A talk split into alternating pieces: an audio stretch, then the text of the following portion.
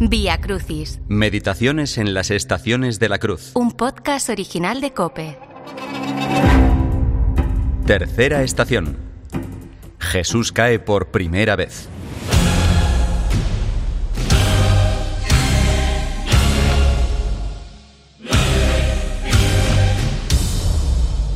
En un mundo herido tras la pandemia, asolado por la guerra de Ucrania y por los más de 30 conflictos armados que existen en el planeta, los crucificados de la tierra claman a Dios, claman a Dios. La cruz es compleja, no es simple.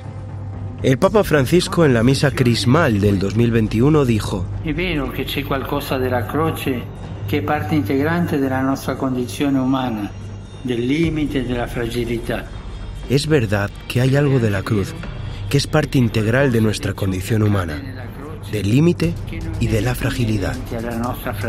Pero también es verdad que hay algo que sucede en la cruz, que no es inherente a nuestra fragilidad, sino que es la mordedura de la serpiente.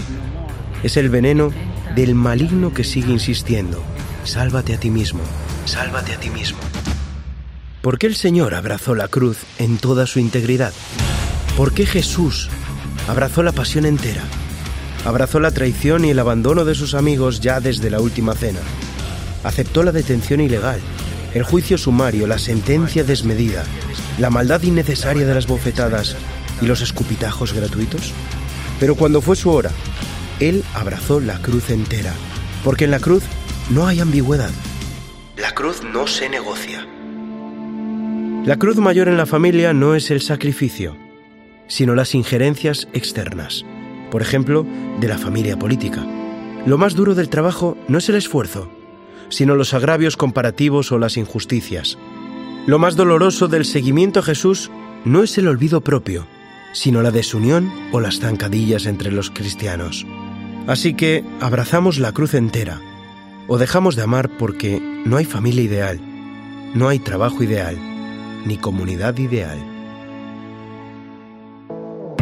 Vía Crucis, Meditaciones en las estaciones de la cruz es un podcast original de Cope.